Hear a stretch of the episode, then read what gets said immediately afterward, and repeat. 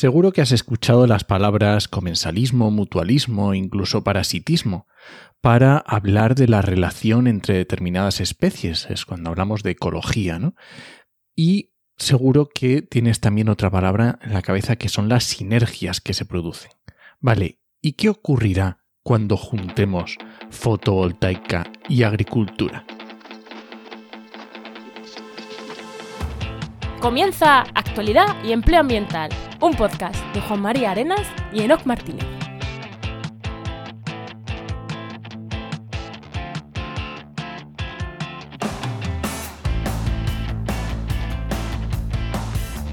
Buenas, soy Juan María Arenas. Y aquí Enoc Martínez. Y este podcast cuenta con el patrocinio de GeoInnova. Profesionales expertos en territorio, medio ambiente y sistemas de información geográfica, que puedes encontrar en www.geoinnova.org. Hoy, en el programa 132 del martes 15 de marzo de 2022, hablamos sobre agrovoltaica, cómo me gusta, ¿no? Cuando es tan fácil decir el tema. Que hay veces que, no sé ni lo que vamos a hablar hasta que no llevamos medio programa casi. Hoy sí, hoy claro, agrovoltaica. Y además el nombre ayuda bastante ya a saber de qué, a saber de qué vamos a hablar. Leche, así me gusta, así me gusta. Pero antes, antes de eso, ¿no? ¿Qué tal? ¿Qué tal tu semana? Pues vamos a ver. Mm, teniendo primero en cuenta que estamos grabando con antelación. Te voy a decir que me he cogido un fin de semana largo para hacerme unas pequeñas vacaciones y me he ido a Madrid. Me he pasado por las JAPCAS, que son como las... Es un encuentro de ambientólogos que se produce una vez al año entre todas las asociaciones y colegios ahí en Madrid y espero que... Voy, quiero, creo que fui y me lo pasé muy bien. Eso espera, ¿no? Eso espera. Sí. ¿Y tú qué tal tu semana? Pues nada, nosotros hemos estado, y tú también has sido partícipe de esto, eh, preparando presupuestos del 2022 y estrategia. Pues claro, cuando eres autónomo es muy fácil, es muy fácil decir, me entra esto, más o menos tal, pero cuando ya tienes contratos, eh, quieres ver por dónde vas ampliando negocios, nuevos clientes que quieres coger, claro, tienes que ver presupuestos, ver si puedes ampliar contratos, si no, con cuántos clientes puedes ampliar contratos, por dónde vas, por dónde vienes. Y, he estado preparando un Excel que lo hayamos echado siempre ahí de aquella manera y hay un Excel, ¿no? Tú reconócelo, guapo, guapo, ¿eh? En condiciones. Ha quedado bonito, bonito. Ha ¿eh? quedado bonito, sí. Bueno, de hecho los números y tú lo has dejado bonito, tú lo has pintado. y nada, y un poco con eso. Aparte de, bueno, lo de siempre, clientes y demás, que eso, bueno, eso es lo de siempre. Y página web y demás. Que tengo una que la diré la semana que viene, muy chula. A ver si sale ya la semana que viene. Muy bien, muy bien. Bueno, ¿damos paso al invitado? Venga, tira la música y preséntanos.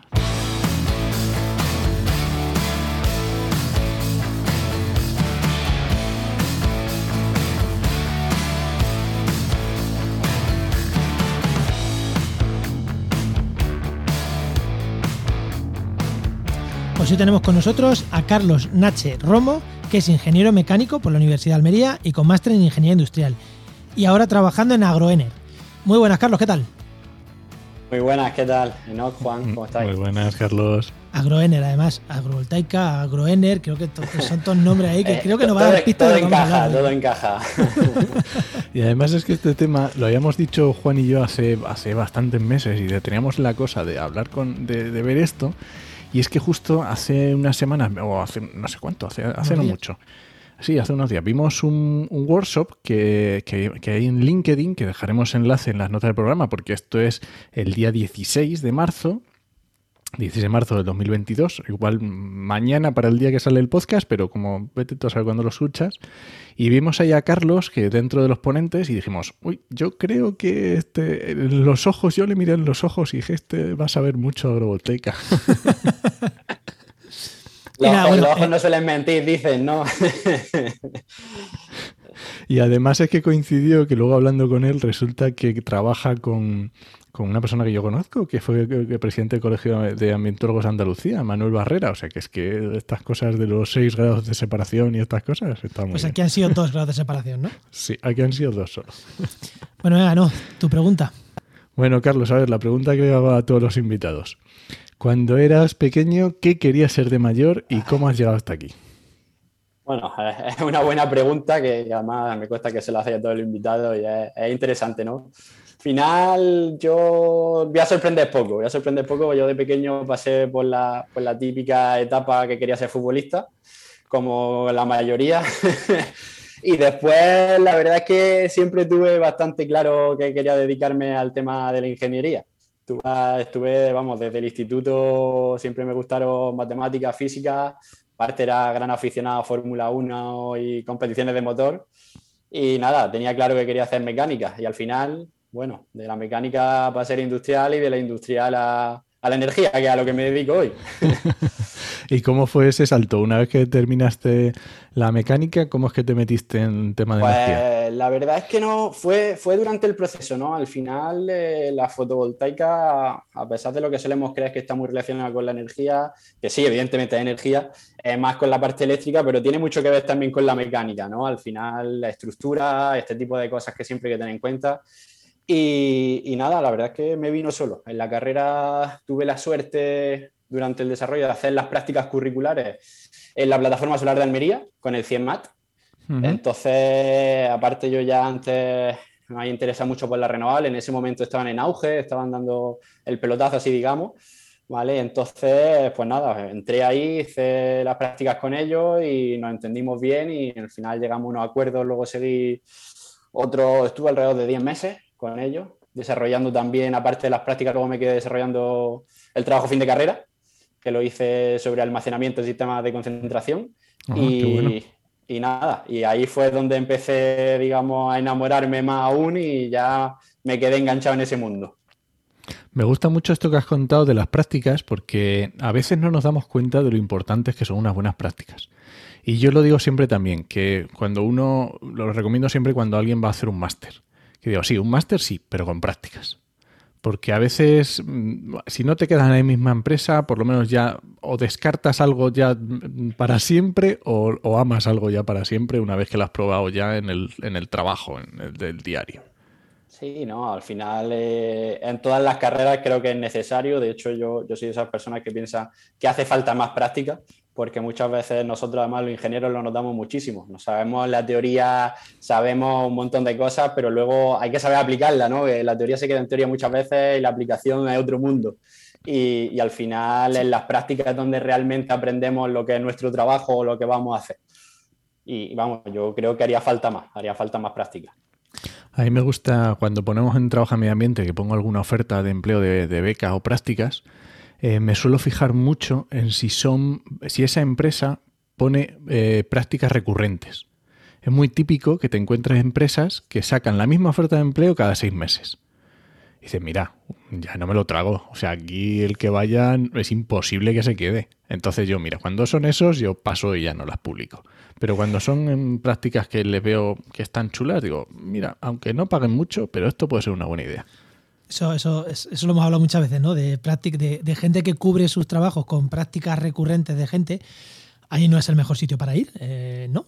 Es mejor ir a un sitio, oye, hay un puesto, yo voy a aprender, pero hay posibilidades de quedarse. Nosotros mm, lo hemos hecho así siempre, o sea, unas prácticas nosotros y, oye, y después posibilidad de quedarse o no, pero que no sean prácticas recurrentes de cubrir un puesto con prácticas. Eso es, eso es interesante, ¿no? Lo que comentas, ¿no? Eterno becario, sí.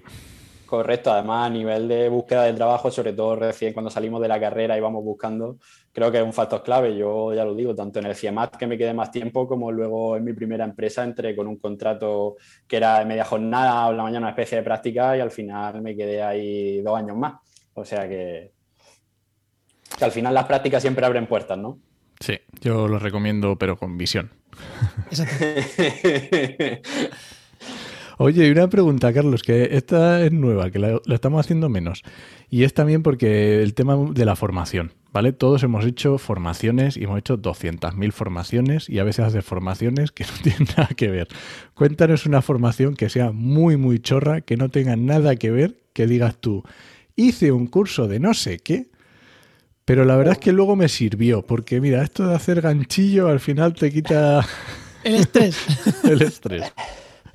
Pues la verdad es que no, no, sabría muy bien qué decirte porque yo, aparte, yo soy de los que quieren la formación, yo busco siempre entretenimiento, estoy siempre formándome, intentándolo al menos, ¿vale? Y he hecho tantos cursos ya y tantas cosas que algunas me han servido y otras ni me acuerdo directamente, ¿no? Yo recuerdo al principio eh, cuando empecé a trabajar y más estando a media jornada, buscaba por las tardes cursos por Google, cursos gratuitos que había de, organización digital, de este tipo de cosas, que al final muchas veces lo haces por inercia, pero que luego al final sí le saca alguna oportunidad de aprovecharlo.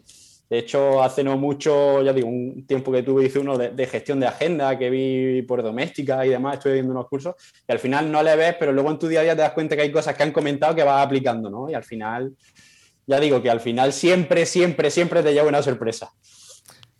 Esa es la historia, justo eso. Esa es la historia, esa es la historia. Por eso lo preguntamos, ¿no?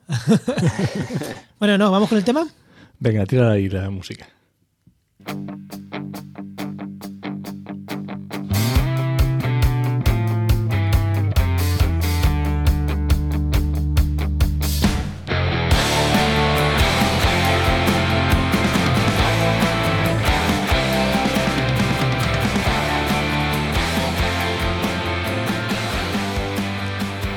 cuando estás viendo un cultivo, dices, esto solo sirve para cultivar. Cuando estás viendo una instalación eh, industrial, como puede ser un huerto solar, eh, dices, esto es para producir energía, electricidad y solo sirve para eso. Pero como decía en, Asterix, ¿no? en aquella aldea gala que se resiste, eh, hay cosas intermedias que se resisten a ser solo agrícola, solo industrial y uno de esos ejemplos es la agrovoltaica. Y es un tema, como nos decía al principio, que le teníamos ganas desde hace tiempo. Desde hace tiempo le teníamos ganas a este tema. Y ya llega el momento de que hablemos de eso, de agrovoltaica, de agrovoltaica, que, que une, ¿no? ahora nos vas a contar mejor, pero que une estos dos mundos. Pero bueno, vamos a intentar buscar una definición mm, un poquito más precisa. Eh, empezamos por el principio. ¿Qué es la energía agrovoltaica? Bueno, pues al final eh, el resumen que tú has hecho es bastante bueno. Al final eh, la, agrovoltaica, por ponernos un poco más técnico, al final es una solución que busca implementar sistemas de generación eléctrica mediante tecnología fotovoltaica compartiendo el espacio con, el cultivo. ¿no? Tradicionalmente lo que se suele hacer en la finca agrícola o en las explotaciones, eh, vemos siempre por ahí que tenemos nuestro cultivo por un lado y la planta fotovoltaica que le da energía por otro. ¿No? Aquí en la agrovoltaica lo que buscamos es aprovechar el máximo posible del terreno combinando las dos cosas. Es decir, no destinando un espacio solo para la fotovoltaica, sino que tenemos el cultivo en todo el terreno disponible y encima o en los caminos o de alguna forma mezclar la energía fotovoltaica, ¿no? Que necesita, o sea, para darle la energía que necesita ese cultivo. Es muy típico, por lo menos aquí en Castilla-La Mancha, vivo en Ciudad Real, ver, pues eso, un campo de lo que sea, almendros, olivos, vides, y encontrar una caseta y cuatro placas, ¿vale? Que yo entiendo que normalmente son para los pozos. Pero, ¿esto es agrovoltaica o es ir un poco, es un paso más allá? A ver, yo aquí hay muchas definiciones, ¿no? Y cada uno dirá de una manera. Para mí, eso no es agrovoltaica. Al final, eso estamos aprovechando el espacio como cuando lo hacen una nave industrial y utilizan la nave. Eh, la agrovoltaica lo que busca es realmente en la zona de cultivo, ¿no? Digamos, por ejemplo, un olivar o un almendro, eh, poner la fotovoltaica encima de ese olivar, ¿no? Del cultivo. Pasa es que aquí ya entraremos, ahora después imagino que entraremos, hay que tener en cuenta muchas variables como la energía solar que necesita propiamente el cultivo, ¿no? Entonces hay que buscar un punto intermedio y combinarlo. O sea que eso, que, no es poner una placa en tu campo para darle agua al pozo, y pues entonces voy a hacer una segunda pregunta. Eh, la producción que se produce de energía en el cultivo, o sea, la producción fotovoltaica que estamos produciendo, ¿es solo para el cultivo o es una energía que se puede exportar, que se puede, o sea, como cualquier otro parque, huerto solar, llamémosle huerto solar? Correcto, a ver, la idea, lo idílico, digamos, ¿no? Al final es que, esta tecnología, nosotros en el espacio que tenemos el cultivo, los cultivos son temporales. No en un olivar, en un almendro, no todo el año tenemos las mismas necesidades energéticas. Sin embargo, la fotovoltaica es mayor o menor nivel, pero durante todo el año está produciendo, ¿no? Entonces el ideal nos dice, oye, cuando necesito esa energía, la aprovecho para el cultivo, para el riego o para las impulsiones que necesito, pero cuando me sobra, la exporto a la red ¿vale? Y, llevo esa energía limpia o renovable ¿no? a otros puntos de consumo, que al final es la famosa generación distribuida de la que tanto nos hablan últimamente. Y claro, mm, ahora que lo estabas diciendo, estás hablando, por ejemplo, de olivar, pero en cuanto a un cultivo de consumo de energía, eh, yo pienso en riego y el siguiente paso que yo veo son invernaderos porque a lo mejor un cultivo puede ser una vid o, lo que eso ya digo, lo típico aquí en La Mancha, ¿no? Que son vides o, olivares que están en riego. Pero claro, si pienso en un invernadero, ahí tiene un montón más de necesidades que no es solo riego. Necesitará calefacción si necesita, o necesitará abrir y cerrarlo, yo qué sé, el invernadero, o mil cosas, ¿no? Correcto, ¿no? Al final la energía ya digo que es para el uso total del cultivo, ¿no? En unos cultivos será principalmente riego, en otros puede ser calefacción como invernadero, como bien has dicho. La agrovoltaica también es esto, ¿no? Al final es buscar la forma de integrarlo en el cultivo, ¿no? el problema de los invernaderos generalmente no es el tipo de estructura que tienen, la famosa estructura de raspa y amagado, que, que para ponerle peso es un poco más complicado, ¿no? Pero se pueden diseñar estructuras, ¿vale? Que queden por encima, en fin, es lo mismo. Al final, la agrovoltaica lo que busca es combinar cultivo y generación. Da igual el tipo de cultivo que sea o da igual el tipo de, explotación, ¿no? Al final es, la combinación de ambos. Vale, y la salida, y la salida a red de estas, de, estas, bueno, de esta de la agrovoltaica. ¿Es fácil? ¿No es fácil? Porque claro, ahí ya mm, no, puedes planificarlo eh, como cuando tú, vas a poner, estoy pensando, el, típico promotor que dice, voy a promover un parque, eh, un, huerto solar, que eso hablaremos a lo mejor la semana que viene de ese tema. Eh, voy, a promover, voy a promoverlo aquí, estos terrenos, tal, tal, Pero aquí no, aquí es más bien que alguien tenga los terrenos y que diga, vale, voy a eh, mezclar estos dos mundos. ¿Cómo está la salida a red? ¿Es fácil? ¿No es fácil? Pues claro, es que no es, no es enchufarte al cable que pasa por encima y pasarlo. Correcto, aquí además con la normativa hemos topado, ¿no? Al final aquí hay, hay que tener en cuenta muchas variables. Eh, realmente como factible y fácil de hacer es, ya existe la tecnología, existen los métodos para hacerlo, igual que se hace en un huerto solar de venta red, ¿no? Se puede hacer para una potencia más pequeña generalmente, ¿no? Como puede ser la agrovoltaica de un, cultivo de un particular, ¿no? ¿Qué ocurre? Que aquí entra mucho ya eh, algo que a vosotros os gusta, medio ambiente, entra por aquí medio ambiente, entra las condiciones de la red, en qué zona se encuentre, eh, distribuidora, en fin, aquí hay muchos organismos ya que entran y que, que al final necesita un desarrollo largo, ¿vale? No, no, quiero deciros que sea tan fácil como llegar y, conectarme, ¿no? Como en tu casa cuando enchufas, pero sí que es factible, es decir, la tecnología ya permite hacerlo, lo que hay que hacer. Lo que pasa es que hay que, que entran más... Aquí principalmente el cuello de botella está en las redes, ¿no? Donde nos conectamos. El estado de la red de la zona, fin, eh, cómo nos amoldamos al resto de generación, todos estos detalles que, siempre nos comentan. ¿no? Eh, a nivel normativo ya se está avanzando, ya al fin, en, 2019, cuando salió el famoso Real Decreto de Autoconsumo, ya esto lo facilitaron mucho hasta potencias de 100 kilovatios. ¿no? Y se sigue avanzando, al final la tendencia es esta y si buscamos generación distribuida tienen que dar facilidades para que podamos hacerlo. Claro, es que yo me acuerdo, ahora justo que lo estaba diciendo Juan, hicimos un programa con Álvaro Peñarrubia que nos explicó un poco este tema de cómo, cómo enchufar a la red, ¿no? Porque no es tan sencillo, ahí no puedes ir donde quieras y enchufar. Entonces, bueno, para el que quiera, tiene este programa que es el, 88 que hicimos de actualidad y empleo ambiental. Eh, no, tira, tira, tiro. No, es que iba, a hacer una pregunta eh, también. Claro, eh, los trámites, imagino que cuando tú vas a poner un, placas solares en un cultivo, los trámites ambientales, tú bien has dicho que son iguales que si fueras a poner un huerto solar o similares. ¿Es más difícil o más fácil que te den los permisos que cuando estás en una zona que vas a cambiar los usos del suelo? Porque aquí realmente el uso del suelo, entre comillas, no se cambia. ¿Es más fácil o no es más fácil que te den, o, depende tanto de cada proyecto que no se puede decir si es más fácil o más difícil?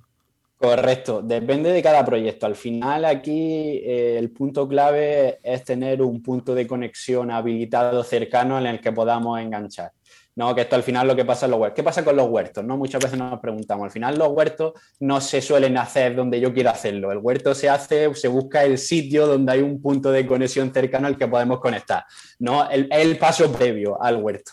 Entonces, esto se puede hacer igual, pero ya digo que aquí el enfoque no es tanto hacer una planta enorme para vender a red, sino es más hacer un autoconsumo para las necesidades que mi cultivo o mi sitio necesita, solo que en los momentos en que me sobre, pues hago una exportación a red y lo que hago es que esa energía pues se puede beneficiar cualquiera que la necesite cerca. Oye, muy interesante. Espera, espera, eh, es que espera, eh, apúntate, eso no se te olvide. Y a nivel ambiental, porque tú has dicho los problemas de conexión a red. A nivel ambiental, eh, lo mismo, ¿es más difícil, más fácil o, estamos en las mismas? Depende mucho. generalmente, Es una pregunta complicada. Yo quiero pensar que, por el tamaño del impacto que va a tener, ¿no? Eh, suele ser menor, porque suelen ser plantas más pequeñas. Pero al final aquí entramos en cosas que a mí se me escapan, que vosotros de medio ambiente sabéis más que yo. Al final entra también el terreno donde se encuentra, la ubicación, si hay interés público por algún motivo, en fin, aquí ya entran otra serie de, cosas que, que, al final hay proyectos que se hacen muy rápido y muy sencillo y proyectos que se complican más. Sí, esta parte tiene mucha razón también el tema de las complicaciones.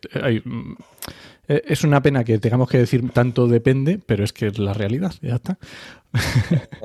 Eh, es, así, además recuerdo un podcast vuestro de hace no mucho en el que, en el que hablabais de esto, del impacto que tenían los huertos y los parques eólicos y demás. Y, y, hablabais justo de esto, ¿no? Que al final hay que promoverlo, hay que dar facilidades, pero también hay que estudiar muy bien dónde se hace y dónde no. Efectivamente, sí. Oye, muy interesante porque antes de entrar en, yo creo que luego podemos entrar en un poco de, los, pros y los contras de, cómo hacer este tipo y qué opciones, pero me da cuenta de que estamos hablando siempre de tengo un cultivo y le pongo placas encima.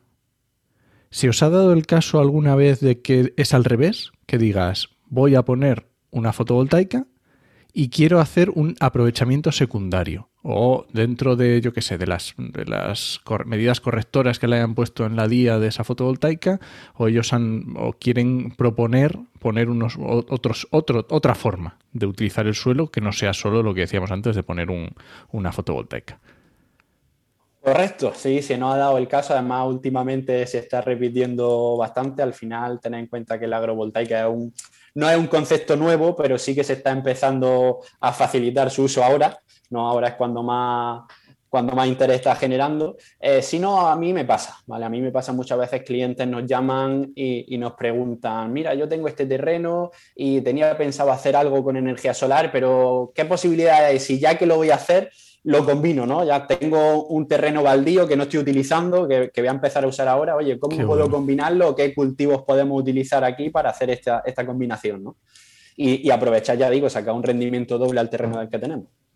Eso me gusta mucho, esa parte me gusta mucho y está, no sé, le veo ahí poco explotación, sí. Sí, incluso puede ser que ciertos, o sea, es verdad que lleva complicaciones montarlo conjunto, eh, pero puede ser que mezclando las dos cosas a la vez haya ciertas cosas que nos podamos favorecer. Eh, que, por ejemplo, pensando en la agrovoltaica, o sea, el cultivo se puede favorecer de un autoconsumo, este claro, pero la parte fotovoltaica, ¿se puede favorecer de alguna manera de tener debajo un cultivo? Correcto. Además, este tema es, importante y, en mi opinión, precioso. al final, nosotros estamos haciendo pilotos ya de este tipo sobre olivar. ¿vale? Al final, aquí hay mucha sinergia entre el cultivo y la fotovoltaica. ¿Qué ocurre aquí? que cuando nosotros utilizamos y sombreamos parcialmente el cultivo, el cultivo al final también mantiene más, por ejemplo, a nivel de huella hídrica, ¿no? necesidades hídricas del cultivo. Al tener sombreado un sombreado parcial necesita menos agua, pero también esa evaporación de agua que tiene el cultivo ayuda a mantener la temperatura de los paneles que están encima. Al final, los paneles solares eh, se ensayan y nos dan una potencia pico en condiciones normales, a 25 grados. Cuando pasamos de temperatura en verano 40 grados, el panel pierde rendimiento. ¿Vale? ¿Qué pasa? Que, en esta combinación, ¿no? en esta simbiosis de cultivo y fotovoltaica, se genera un microclima en el que hay un control de temperatura eh, que evita tantos extremos, ¿no? Y al final se mantiene una regularidad que ayuda a la fotovoltaica a generar más. ¿Vale? Al final, ya digo, hay, mucha, hay muchas más sinergias de las que parece, ¿no? Y es una de las cosas que, nosotros intentamos desde AgroEner explicar y, divulgar, ¿no? Qué bueno, me, me gusta un montón, me encanta eso. Sí, al final es, ya por eso he dicho que, es un tema bonito, ¿no? Porque no se trata solo de energía y no se trata solo de cultivo. Al final hay una mezcla que, tiene beneficios mutuos. ¿no? Y es algo, es algo que, se estudia, vamos, se estudia y, en ello estamos, en ello estamos. Vamos con pros y contras, Juan. Venga. Venga, Carlos, dinos un poco de. Ya hemos dicho alguno, pero ya vamos diciendo varios, pero dinos así algunos. Venga, primero lo bonito, los pros. eh, pros hay muchos, ¿vale? No, pero hay unos cuantos, algunos de ellos ya hemos comentado. Por ejemplo, al final, eh, yendo a la definición básica, tradicionalmente perdemos un espacio de cultivo para poner la fotovoltaica y tener un ahorro en el coste energético, ¿no? De esta manera, mm, en vez de destinar, por ejemplo, me voy a poner un ejemplo muy extremo, ¿no? Pero en vez de tener una hectárea de cultivo y una hectárea de, eh, de fotovoltaica, lo que tenemos son dos hectáreas de cultivo y de fotovoltaica. Esto lo que hace es que tengamos mayor producción por simplemente por tener más, más olivar o más cultivo del que sea, ¿vale? Y también tenemos menos costes por la fotovoltaica, ¿no? Por la generación que nos da la fotovoltaica. Aparte, como hemos hablado, la sinergia por control de temperatura, eh, la, disminución de las necesidades hídricas del cultivo por este sombreado parcial que tiene en ciertos momentos. Eh, en fin, eh, sobre todo lo fundamental aquí es el aprovechamiento del espacio, ¿no? el rendimiento que le sacamos al terreno y que no tenemos que separarlo, por así decirlo. ¿Vale? Más pros que se me puedan ocurrir, al final no tenemos dependencia, sobre todo que esto es una cosa que no hemos hablado, pero es importante, no tenemos dependencia de la red final, en los cultivos, este tipo de cultivos tan grandes muchas veces se encuentran en zonas que justamente es donde la calidad de suministro eléctrico más pobre es. Al final eh, están en zonas remotas, en ciertos, en ciertos sitios, ¿no? que, es una complicación y este tipo de sistemas puede ayudar también al asentamiento de población. ¿no? Fíjate, interesante. Eh, antes de entrar en contras, eh, te voy a preguntar otra cosa. hablas mucho de olivar pero no hemos hablado de herbáceas. ¿Todo es sobre, normalmente sobre, árboles, sobre cultivos de árboles o no? No, no, puede ser. Al final esto se aplica a cualquier cultivo. Olivares, yo hago mucha referencia y perdonarme a olivar porque es lo que más estoy estudiando últimamente. Además tenemos un proyecto piloto eh, de olivar en una finca en, Valencia, en Sevilla, perdón. a decir Valencia en Sevilla. Pero mm, al final en Andalucía, la zona donde nosotros más trabajamos, Andalucía, Extremadura, Castilla, al final hay mucho olivar y por eso al final yo me voy al olivar rápidamente, pero no, no quiere decir que solo sea eso, ¿vale? Al final eh, en cualquier cultivo realmente se puede hacer. Evidentemente, esto es uno de los contras, ¿no? Y me voy a adelantar yo a que vosotros me preguntéis, pero uno de los contras al final que tiene la agrovoltaica es que necesita un, desarrollo mucho mayor, ¿vale? Al final aquí no es como antes, oye, estudio tu factura, estudio tus necesidades y dimensionamos una fotovoltaica acorde a eso. No, aquí hay que estudiar muy bien el cultivo y cada cultivo es un mundo. Al final, eh, como hemos dicho, aquí hay que mezclar agricultura y fotovoltaica, ¿vale? Entonces, cada cultivo tiene unas necesidades distintas. Eh, por ejemplo, voy a ser pesado, pero en el olivar o en otros cultivos, no, al final no solo es el cultivo en sí, sino también la maquinaria que hace falta para la eh. explotación de ese cultivo. Claro. Al final, eh, nos podemos ir a 5 metros de altura tranquilamente porque la máquina, la vibradora o cualquier máquina que tenga que pasar por el cultivo, ¿no? Entonces, uno de los contras principales es el mayor desarrollo. Aquí hace falta un conocimiento mucho más amplio y, una comunicación mucho mayor entre la empresa que vaya a instalar la, agrovoltaica y la explotación. Cómo operan, qué maquinaria, cuándo son las campañas, cuándo se pueden hacer los mantenimientos, en fin, ya entra en la operativa del cultivo y las necesidades que cada cultivo tiene, que cada cultivo es un mundo. A, ver, vivo en Úbeda. O sea, que a mí hablar de cultivos y de olivares no, no, me resulta raro. Pues Úbeda es una zona preciosa y además yo voy mucho por allí. Oye, Carlos, y claro, ahora que lo has dicho, claro, eh, obviamente no puede tener el mismo coste poner una fotovoltaica a un metro del suelo que ponerla a cinco metros. Las infraestructuras, esto es, son, o sea, el incremento es notable. Claro, otro, otro de los contras que, venía a continuación, ¿no? Al final, igual que el desarrollo del proyecto es mayor, el coste de la estructura y de la instalación, evidentemente, es mayor. Al final, eh, la fotovoltaica ya está muy estandarizada, estructura y demás, se saben que para X cosas son de X manera. ¿no? Aquí hay que hacer un estudio mucho más personalizado, que a nivel de ingeniería ya tiene unos costes, pero también a nivel de materiales utilizados, infraestructura y a la hora de ejecutarlo, ¿no? Al final, eh, poner una estructura a 5 metros que aguante el viento y que aguante más tiene unos costes mayores que si la pones a 20 centímetros del suelo. Claro, obviamente. Por eso digo que aquí al final, al final la estructura es de las partes más importantes de la agrovoltaica. Y al final tiene, es la que se lleva un mayor coste.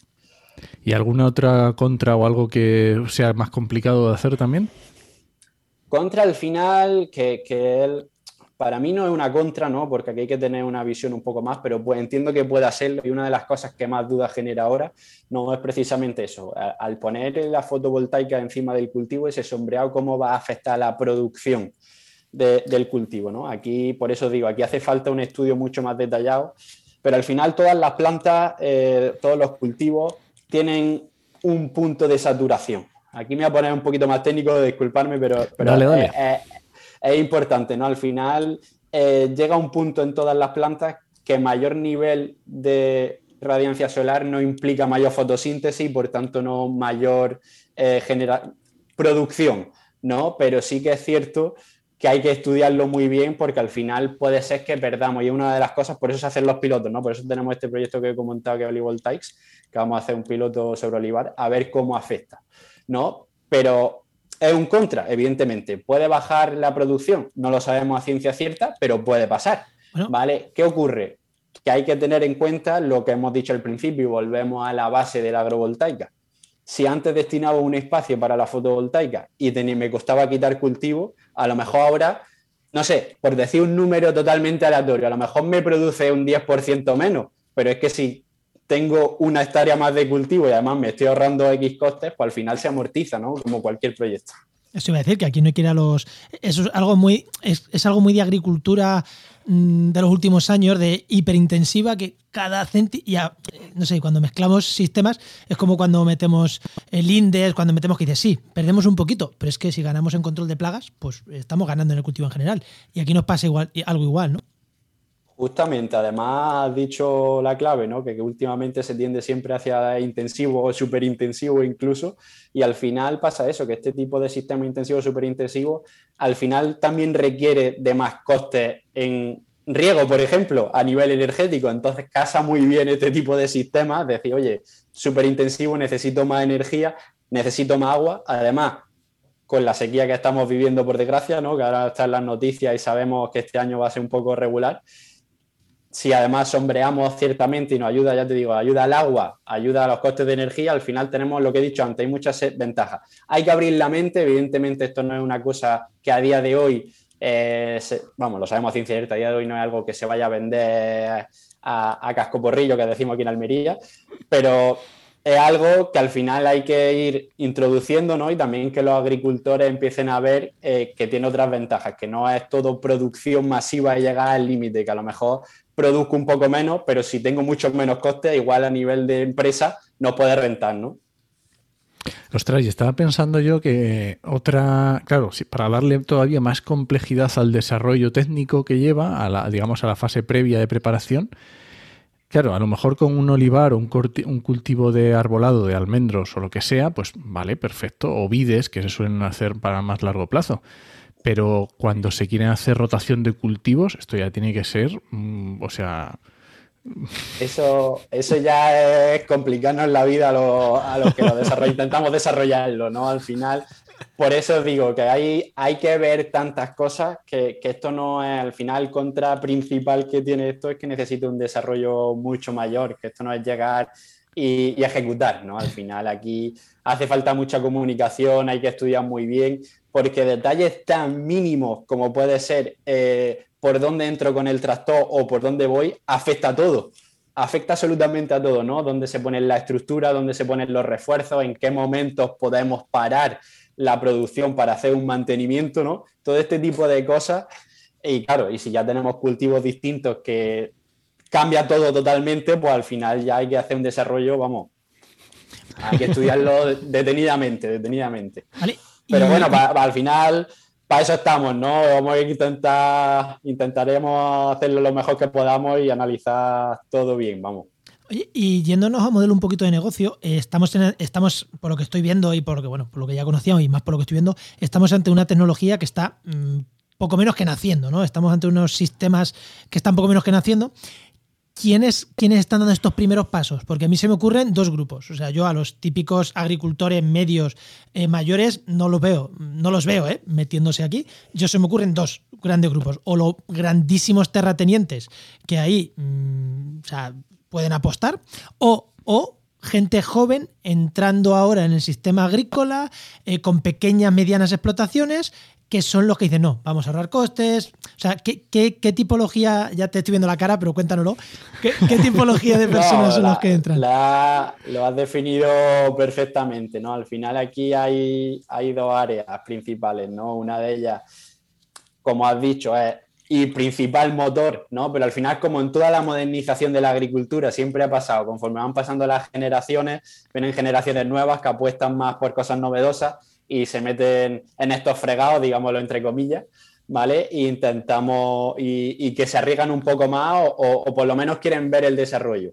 O grandes terratenientes o grandes empresas agrícolas que se puedan permitir hacer este tipo de instalaciones, ¿no? Y, ya te digo, y, quieran, estén dispuestos a arriesgar ese dinero para hacerlo. Al final no es un riesgo porque, ya os digo, que tiene un desarrollo detrás y los números se dan. Al final, ¿qué pasa? Que aquí sí me gustaría matizar una pequeña cosa, que es que es una tecnología nueva, ¿vale? Es una combinación nueva, pero la fotovoltaica ya a día de hoy está muy avanzada ya sabemos lo que nos puede dar, sabemos los ahorros, podemos calcularlo. Entonces, simplemente es una inversión extra, por lo que hemos hablado de la estructura, ¿no? Al final, principalmente.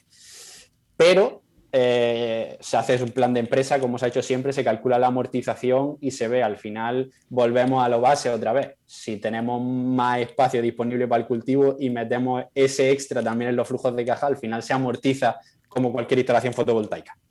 Y más si hablamos, que eso ya no quiero entrar, pero más si lo decimos a día de hoy con el precio como lo tenemos de la luz, que ese es otro tema, pero vamos, que al final se amortiza o, lo garantizo que se amortiza. Hombre, a este precio como para no amortizarlo.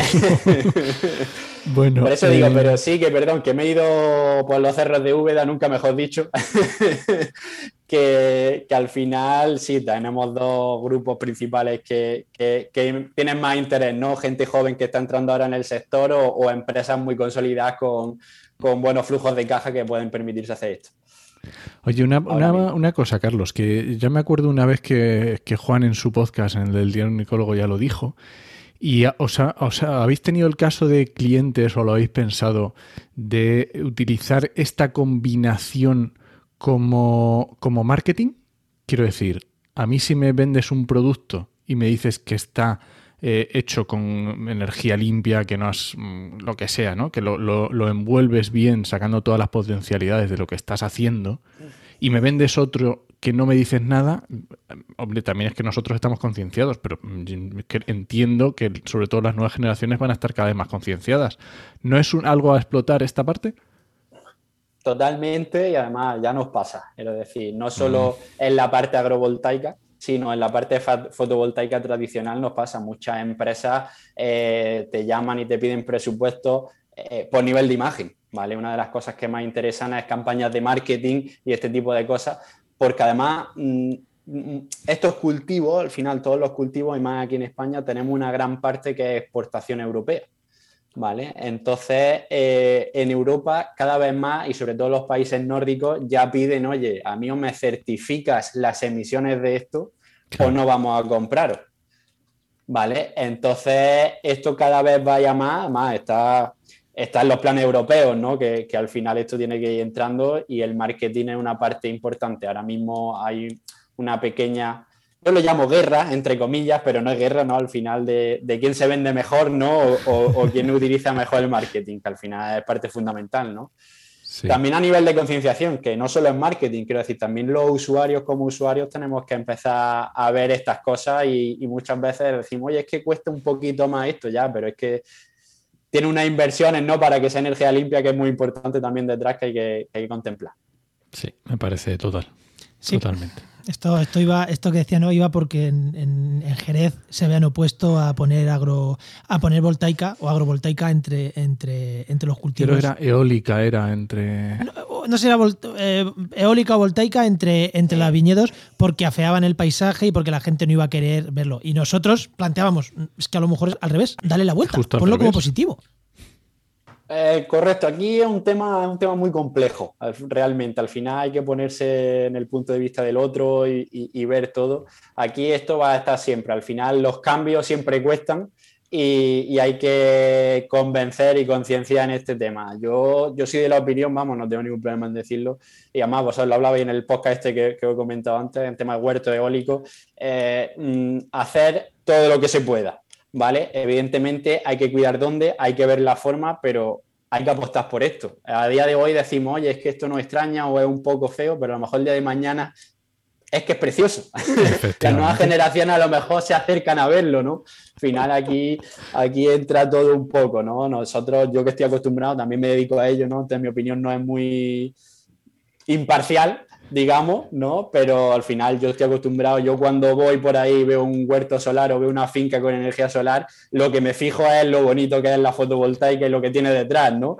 que otro lo verá, uno lo verá, otros no. Al final esto es tiempo y nada, y cada uno tendrá su punto de vista y ya está.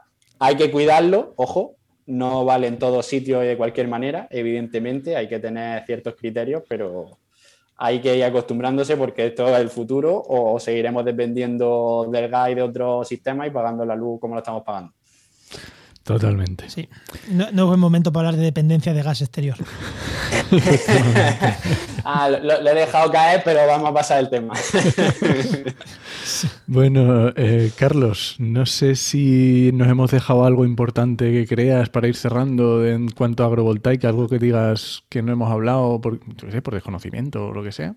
al final hemos tocado un poco todo, ¿no? Yo simplemente comentar aquí, ¿no? Que, en fin, de hacer un poco de, propaganda, si me permitís, simplemente. Eso, eso, te íbamos a decir, que, íbamos a darte paso a la propaganda, al spam. O sea, no, alegre.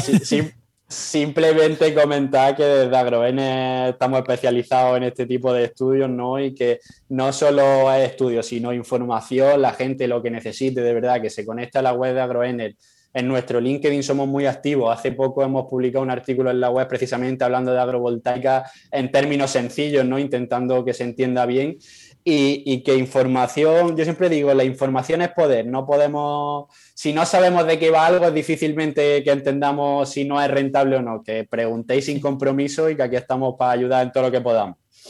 El artículo este que, comentas lo dejaremos en las notas del programa porque está muy, muy sintético y se ve ahí muy fácil de entender. Sí, al final es un resumen un poco de todo lo que hemos hablado, ¿no? Y aparte de comentar que, todo aquel que tenga una explotación y quiera estudiarlo, ya os digo que, tiene otra sinergia y muchas veces nos llevamos sorpresas de los beneficios que puede tener hasta para el propio cultivo, ¿no? Que esto no es solo hablar, ya como he dicho, no es solo hablar de cultivo, no es solo hablar de energía, es hablar de la combinación y de cómo se retroalimentan el uno al otro. Pues nada, yo creo que este tema cerrado. Y oye, nos querías comentar una cosita, que ya no lo has dicho al principio, cuando hemos dicho de trabajo en medio ambiente, eh, que nos querías comentar algo. O sea, al...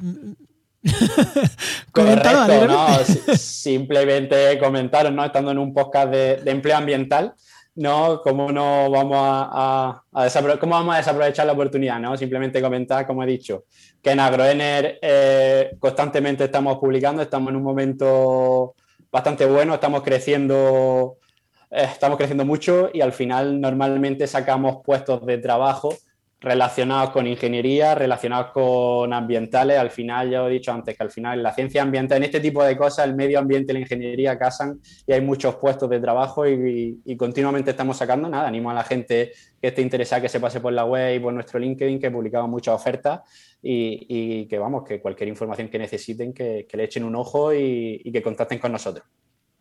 Pues genial. Pues oye, pues muchas gracias, Carlos. Ha estado genial. Oye, muchas Eso, en, redes sociales, si alguien te quiere seguir, estás activo, ya has dicho que en LinkedIn, dejaremos ahí tu LinkedIn.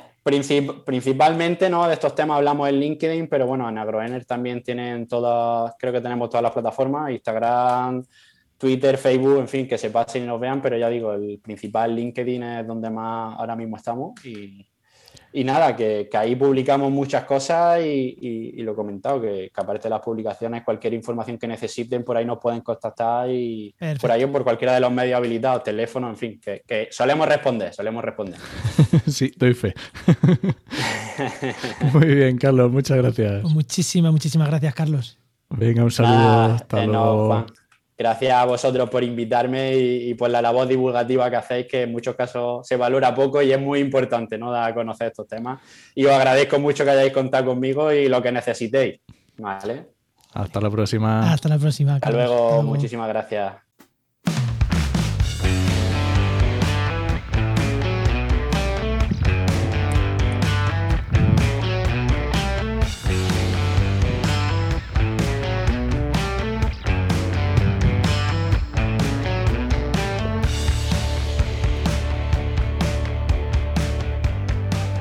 Bueno, pues hoy de, de nuevo, ¿no? Como, como cada programa, tenemos aquí la sección de Heinova, que como siempre tenemos a nuestro amigo Luis, Luis Quesada, director de Heinova. Muy buenas, Luis, ¿qué tal?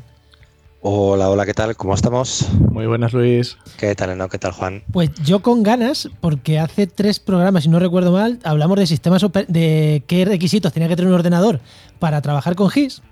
Una pregunta que nos hacían por el grupo de Telegram. Y se me quedaron dos preguntas que hacerte y te dije, ya te las hago otro día. Pues ese otro día ha llegado. Y una de ellas,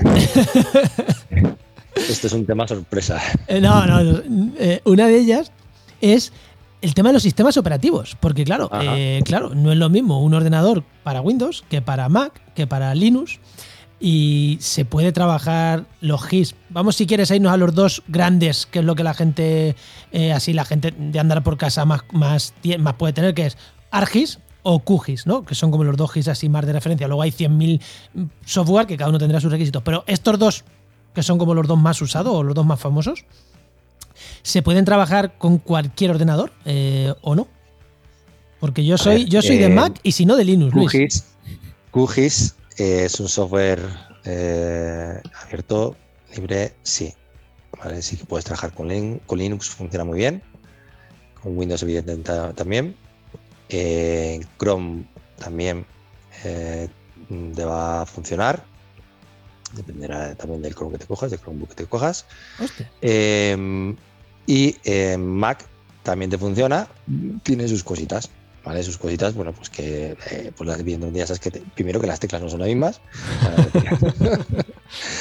Eh, pero tiene cositas, bueno, pues que hay, hay, hay cositas que no funcionan igual, ¿vale? Pero funcionar funciona. O sea, que no funcione sí, igual sí, no sí, quiere sí, decir que tengas problemas. Es operativo completamente y no, tendrás ningún problema. Eso, o sea que si yo necesito utilizar un GIS que soy de Mac, yo puedo utilizarlo sin ningún problema, sin ningún problema Sí. QGIS.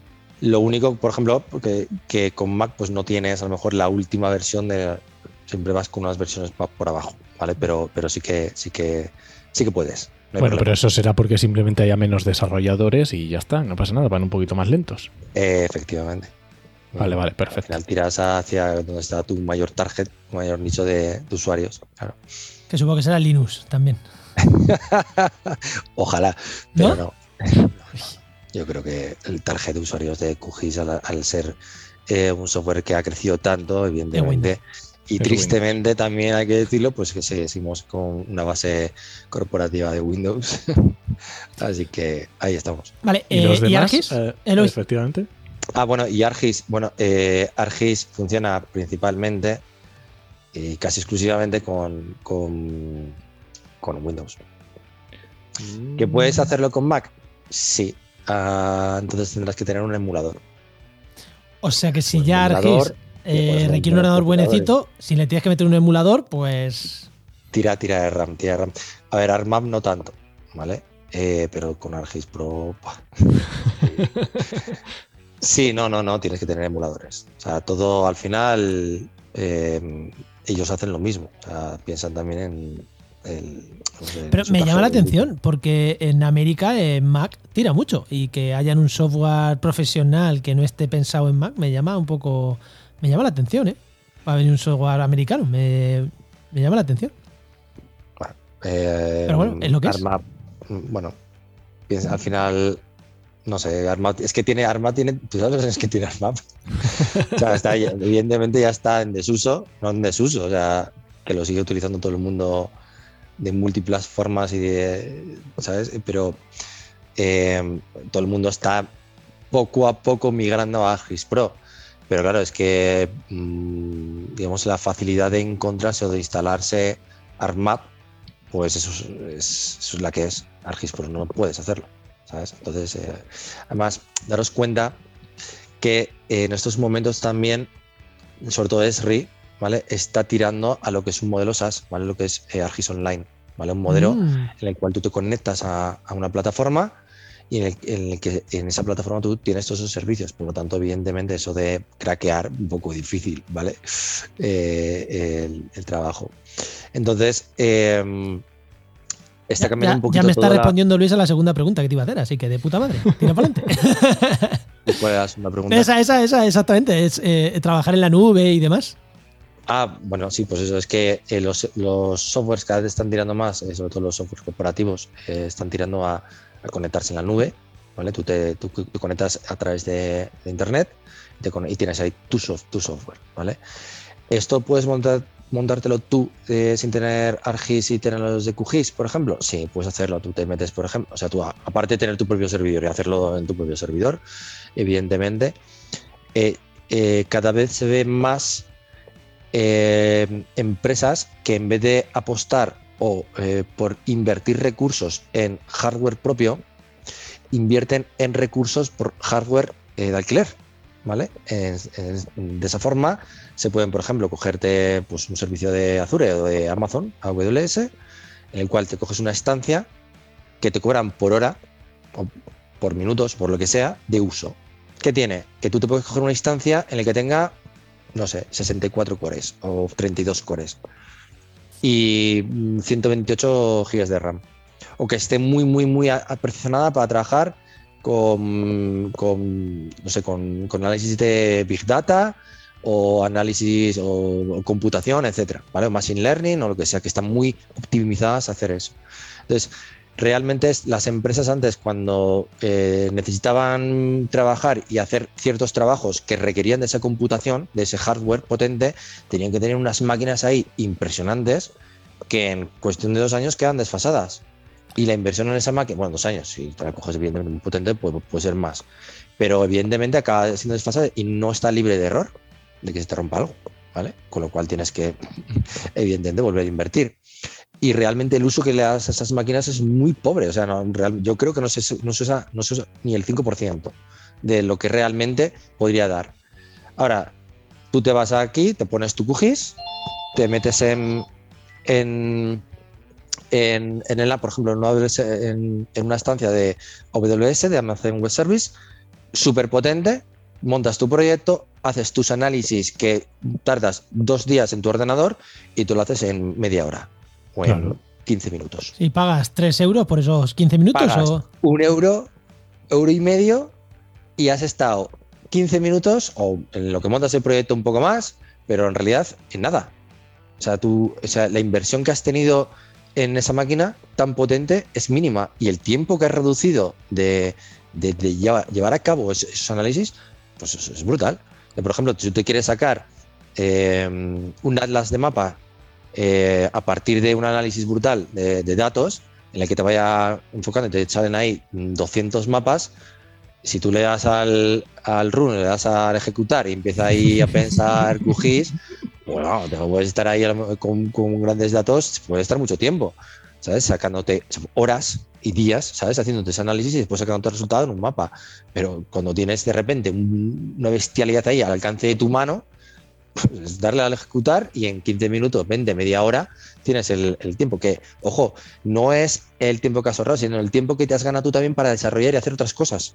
Yo recuerdo cuando... Porque hice... te conectas, eso se queda ahí y tú también estás haciendo otras cosas, porque es una ventana de tu, de tu, eso te de tu y ahí, navegador. El sistema operativo, da igual el que tengas, es acceso Claro. a Internet. Eh, Linux, Windows es acceso a Internet, con lo cual el que tengas te Claro. vale.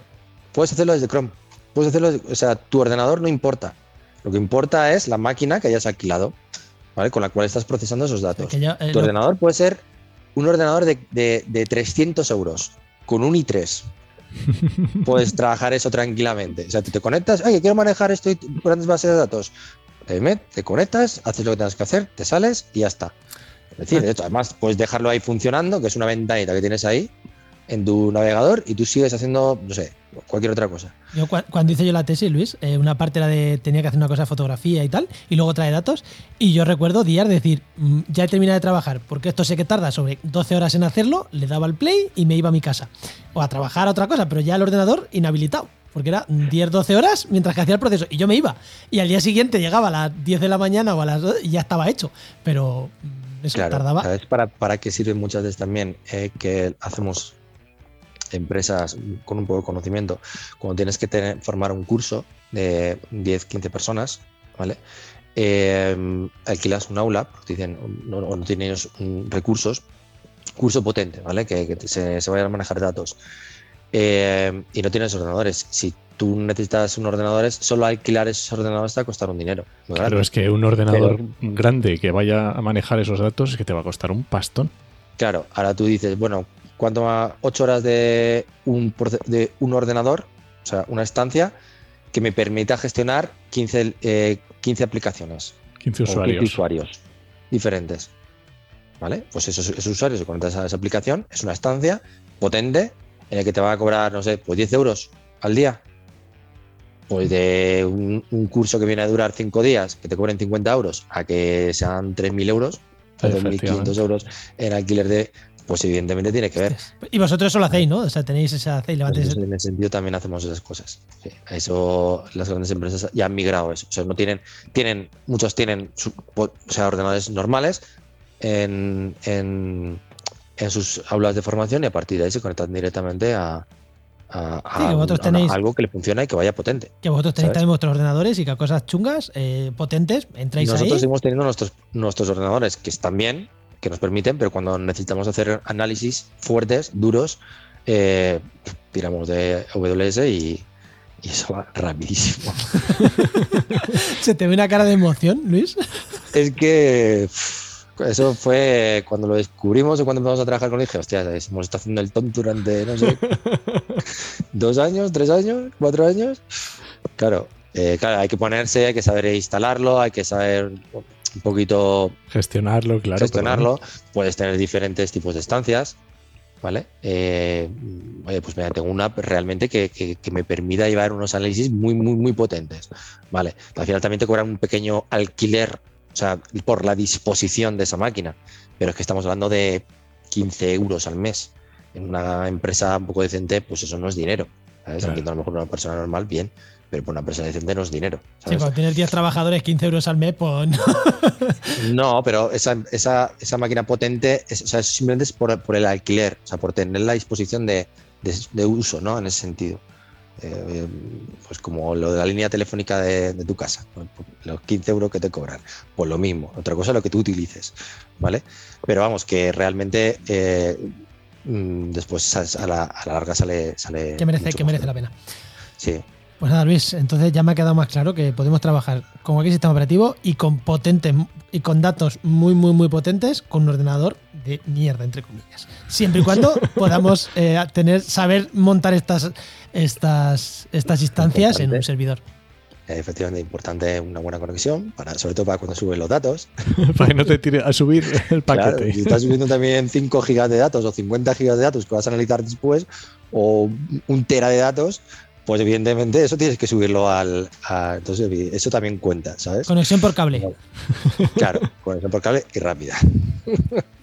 Muy bien. Pero bueno, Muy bien. buen, pues nada, genial, Luis, como, como siempre, y muy, muy interesante. Muchas gracias. Muchas gracias a vosotros. Pues- hasta luego. Chao. Hasta luego. Recuerda que esta sección te ha llegado gracias a nuestro patrocinador, a GeoInnova. Profesionales expertos en territorio, medio ambiente y sistemas de información geográfica. y que puedes encontrar en www.geoinnova.org.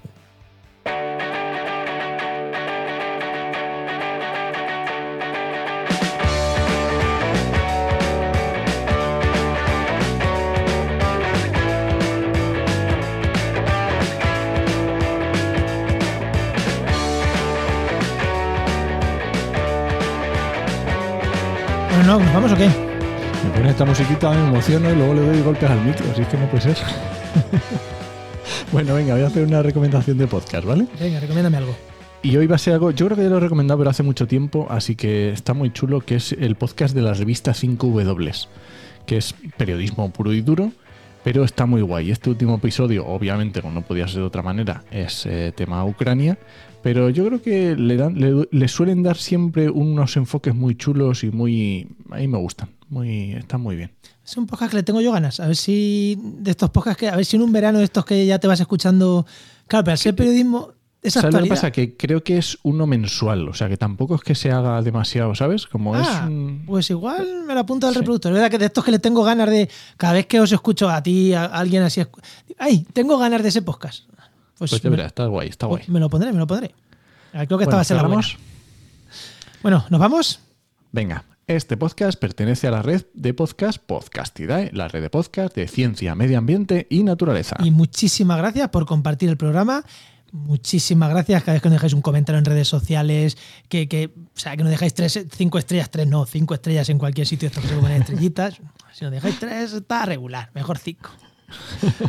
y nada, eso, y que, que, nos encanta que nos, que nos deis feedback, que nos comentéis, que nos incluso que nos propongáis hasta temas, porque oye, en el canal de Telegram hay veces que nos proponen temas y, y encantados. Eso, que muchísimas claro. gracias. Muchas gracias. Y nada, te esperamos en el siguiente programa de actualidad y empleo ambiental. Nos escuchamos. Adiós.